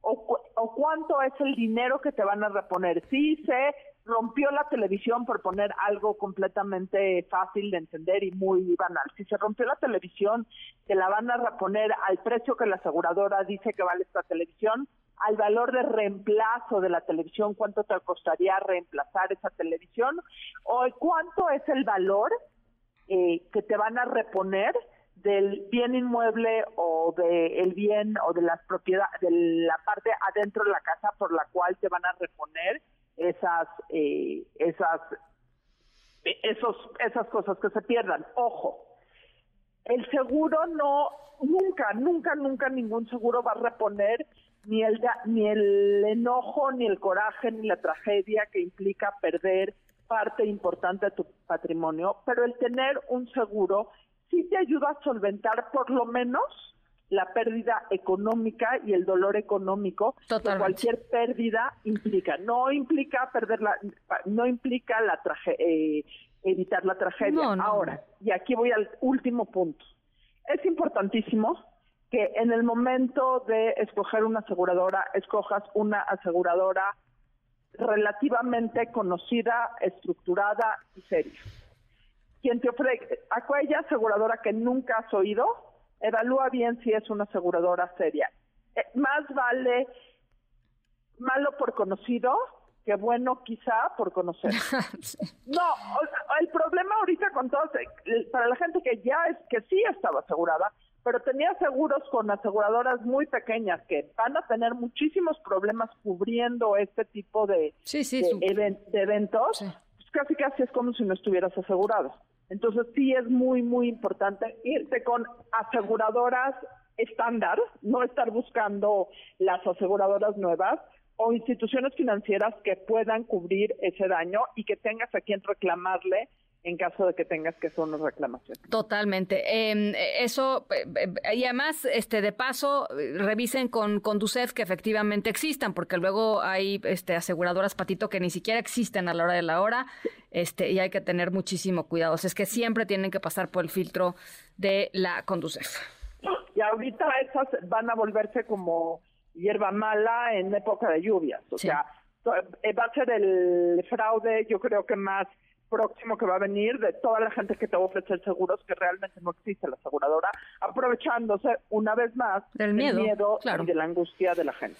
Bueno, pues ahí está. Importante la, la- las aclaraciones de hoy. Te mando abrazos, Adina. Un abrazo, querida Ana. ¿Cómo carajos elegir un seguro de casa de Adina Chelminsky? Cámbiate a Santander y conecta con lo que te importa. Presentó. Ana Francisca Vega, NMBS Noticias. ¡Fuera! ¡Fuera! ¡Fuera! ¡Fuera! ¡Fuera! ¡Fuera! ¡Fuera! ¡Fuera! Bueno, nuestra historia sonora sucedió en la ciudad de Pavia, en Italia, en donde una mujer demandó a sus dos hijos con fin de eh, pues sacarlos de la casa porque ninguno de los dos ayudaba en tareas de- del hogar, no pagaban ninguna, pues nada, ninguna factura, la luz, el gas, el agua, este, el súper. Los dos tienen empleo eh, en las transcripciones oficiales del juicio. Imagínense nada más la pesadilla, o sea, por eso les decía que cuando pues no era como sacar a cualquier cucaracha, es tu cucaracha, ¿no? O sea, estos eran sus hijos, este, pues yo creo que sí los quiere, pero pues ya no los quería ahí. Este, ella es una mamá soltera de 75 años y estaba refiriéndose a sus hijos de 40 y 42 como parásitos. La jueza del caso, Simona Caterbi, estuvo de acuerdo, llamó a los dos acusados bomboccioni, o, en español, eh, bebés grandotes o bebotes, ¿no? Eh, los dos hijos eh, alegaron que por ley los padres italianos tienen la responsabilidad de cuidar de sus, hij- de sus hijos sin importar la edad. Sin embargo, la jueza, imagínense, nivel de flojonazos, ¿eh? Eh, La jueza determinó que debido a la avanzada edad de los dos hijos, ya no era razonable que esperaran que su mamá lo siguiera manteniendo, que tiene 75 años, así es que van a tener que salirse de la casa materna antes del 18 de diciembre. Yo no quisiera estar en esa casa de aquí al 18 de diciembre, de que se debe ser una verdadera pesadilla, pero bueno, ahí está, esa es nuestra historia sonora de hoy y con eso nos despedimos. Los dejo con mi querido José Razabala y todo su equipo de Autos y más. Pásenla muy bien y nos escuchamos mañana a 6 de la tarde en punto. MBS Radio presentó Ana Francisca Vega. Información para todos. MBS Noticias.